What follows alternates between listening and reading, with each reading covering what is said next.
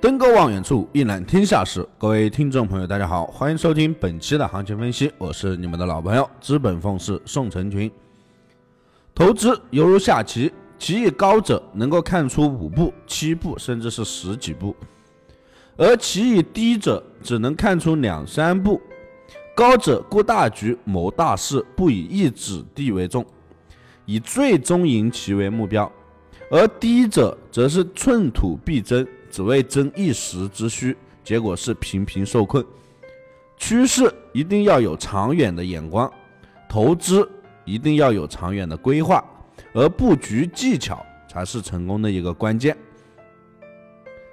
首先，我们看到黄金方面，黄金上周整体延续一个震荡下跌的行情，盘中最低是下探到了一千二百六十三附近。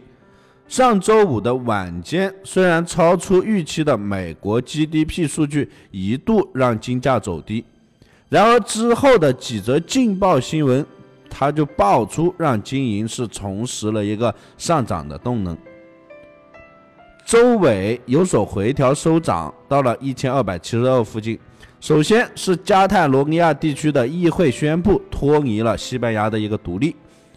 欧洲地缘政治风险也继续的提升，之后万众瞩目的美联储主席人选也有了新的一个进展。消息人士透露，美国总统特朗普倾向于提名中间的偏鸽派的美联储理事鲍威尔担任一个美联储主席。这两则消息完全是逆转了一个经营的走势。金价是直线拉升，突破了一千二百七十的关口。不过，我们从技术面上看，周线收出中轨下方承压中轨，指标偏弱势，整体大趋势仍然是处于一个下跌趋势当中。日线从 K 线形态上，行情震荡下行，上周也是临近布林带下轨之后暂缓跌势。短周期均线指标依旧偏空运行，MACD 指标空头量能是一个持续放量，KDJ 指标有低位结金叉的一个迹象。那么四小时图整体上依旧是延续波浪震荡下行的形态，目前处于第五浪的浪峰位置。KDJ 指标高位超买区也是出了死叉。综合分析来看。目前金价虽然短线有回调迹象，但整体上趋势还是偏空的。我们今天重点关注上方的压力防守力量，日内操作上是可以看一个反弹高空的思路的。再看到原油方面，原油市场目前已经处于爆发式的上涨趋势当中，周五非常的强势，日线上能量柱突破了布林带上轨。MACD 金叉是持续运行当中，除了消息面的刺激之外，也是当价格突破了近两个星期都没能突破的一个前前置阻力，涨势就开始挡不住了。突破了五十二点六、五十三点零位置之后，自然能够触及到更高的价格。就目前的趋势而言，本周的走势会开始做出调整，短线的回踩是必然的。